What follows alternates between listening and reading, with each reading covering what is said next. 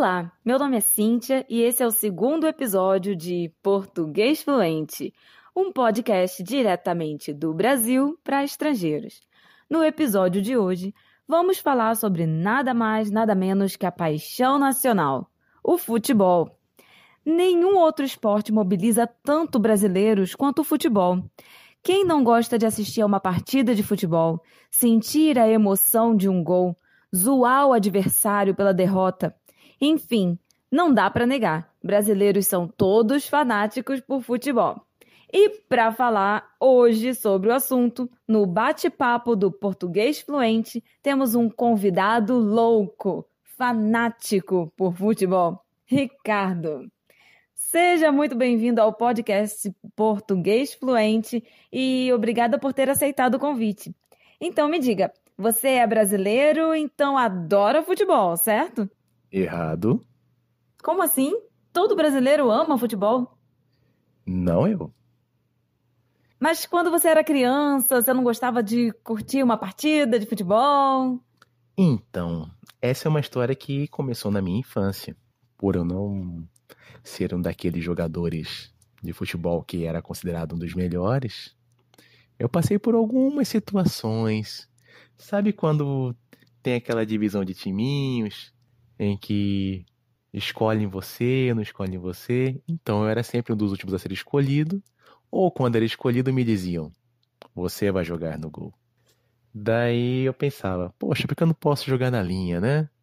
Mas realmente eu não era muito bom nisso eu era aquilo que a gente chamava de perna de pau. Hum, o que é um perna de pau para os nossos ouvintes?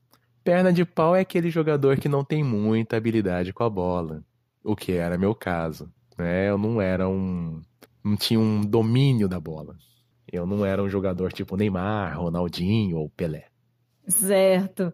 Então te jogavam pro gol. Exatamente. Daí eu já comecei a não ir muito com a cara do futebol. Uhum, entendi. Esse é o motivo. Tá certo. Mas quando você era criança, assim, você não gostava pelo menos de torcer pela seleção brasileira durante a Copa do Mundo? Tava o país todo torcendo pelo Brasil. Como que era a Copa do Mundo na sua casa? Bom, tinha uma certa empolgação realmente. Não minha, mas da família, dos conhecidos, colegas, vizinhos. Mas como não era muito minha praia, eu não me empolgava junto. Uhum, certo. Mas quando tinha jogo da seleção, nós éramos dispensados da escola, lembra? Não tinha aula, o país todo parava para assistir ao jogo. Esse realmente era o, único, era o único motivo pelo qual eu gostava do futebol. Porque eu não teria que estudar naquele dia, né? ok.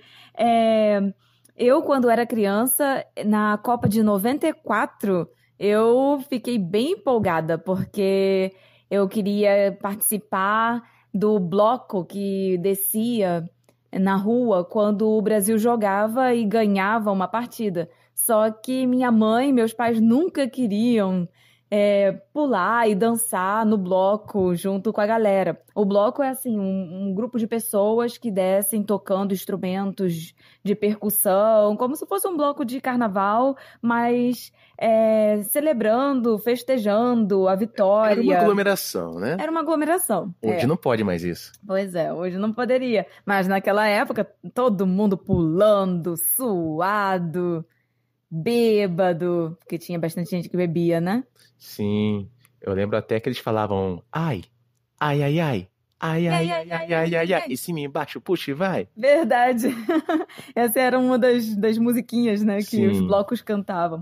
E então, meus pais disseram que eu só poderia sair no bloco se o Brasil fosse tetra. E na final de 94, eu torci muito pro Brasil. E o Brasil ganhou, né? Sim, ganhou. Então saímos no bloco, foi bem legal. Realmente, eu lembro dessa época aí, foi uma empolgação muito grande. Eu acho que era uma seleção boa, né? Os jogadores eram estrelas, jogavam muito bem. Uhum, verdade. Mas aí foi caindo o nível, né? Teve a comemoração do Tetra, passou um tempo, os quatro anos, tentaram o Penta e não deu. É, não dá para ganhar todas. Uhum, sim, mas o futebol ele veio mesmo como símbolo nacional nessa época em que os jogadores se destacavam muito internacionalmente. Então, por isso, os brasileiros eram tão. Ainda vários são, né? Fanáticos, mas tinham tanto orgulho do time, é, da seleção nacional.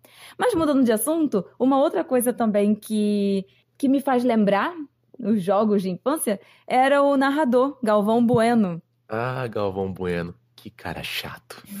Mas assim, um jogo de seleção sem Galvão Bueno não era jogo. Mas é difícil entender a narração, né? O narrador de futebol fala rápido pra caramba. Sim, mas ele até que falava bem, falava muita bobagem, né? Mas era um bom narrador, não dá para falar que não era. A voz dele se destacava, né? A empolgação dele fazia com que o torcedor acompanhasse os jogos. Uhum. Mas eu não era muito fã dele, não. E tinha mais pessoas que também não eram, né? Tanto que teve uma campanha Cala a Boca Galvão, né? Uhum. É verdade. Mas é, eu lembro sempre do Galvão gritando, né? Brasil, ziu, ziu. Ah, sim. Ele gritava o gol e...